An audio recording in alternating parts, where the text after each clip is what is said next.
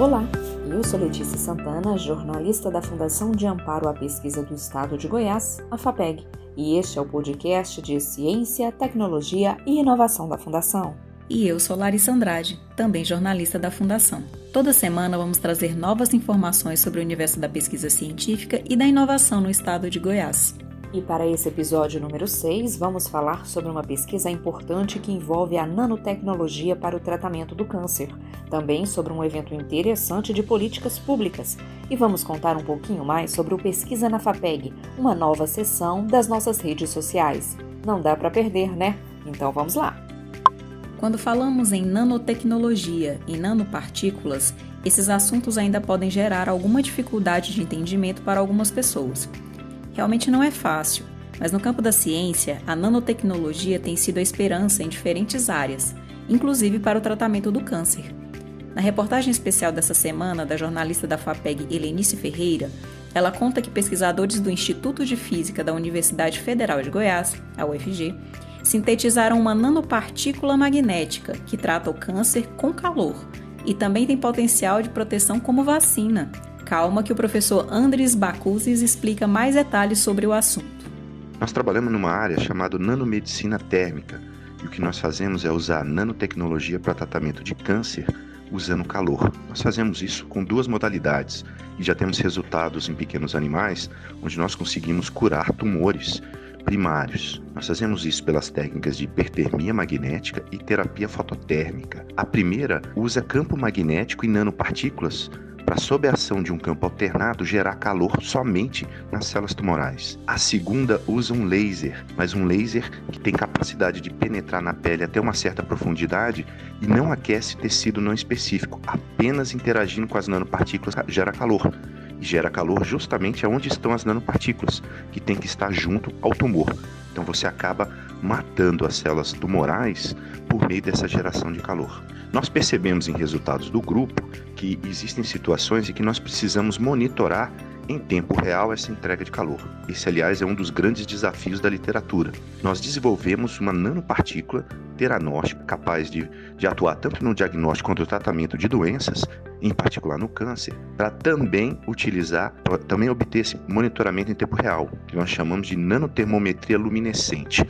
Segundo o professor, esse é um importante avanço porque pode permitir o controle da entrega de calor de forma não invasiva e, com isso, entender como ativar o sistema imunológico do paciente, o que pode ter implicações importantes para pacientes com metástase.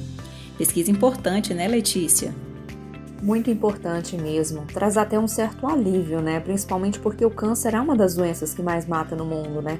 E sobre essa questão de ativar o sistema imune do paciente que você falou, o professor explica que a tecnologia desenvolvida pode gerar essa ativação, levando a um efeito semelhante à de uma vacinação. Mais alívio ainda, né?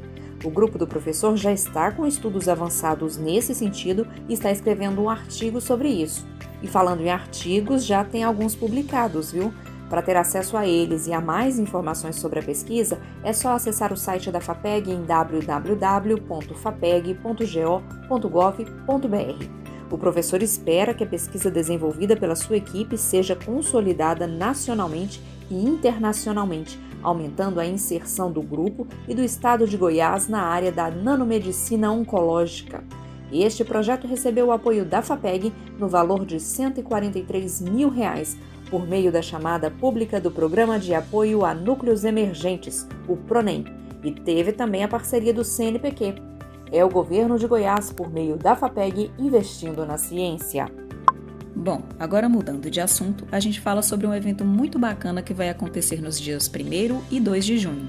Será virtual, pela plataforma Zoom, e tem como tema avaliações de políticas públicas, experiências externas e o início da cultura avaliativa no estado de Goiás. Será uma oportunidade para trocar experiências e compartilhar conhecimentos sobre políticas públicas realizadas em todo o mundo.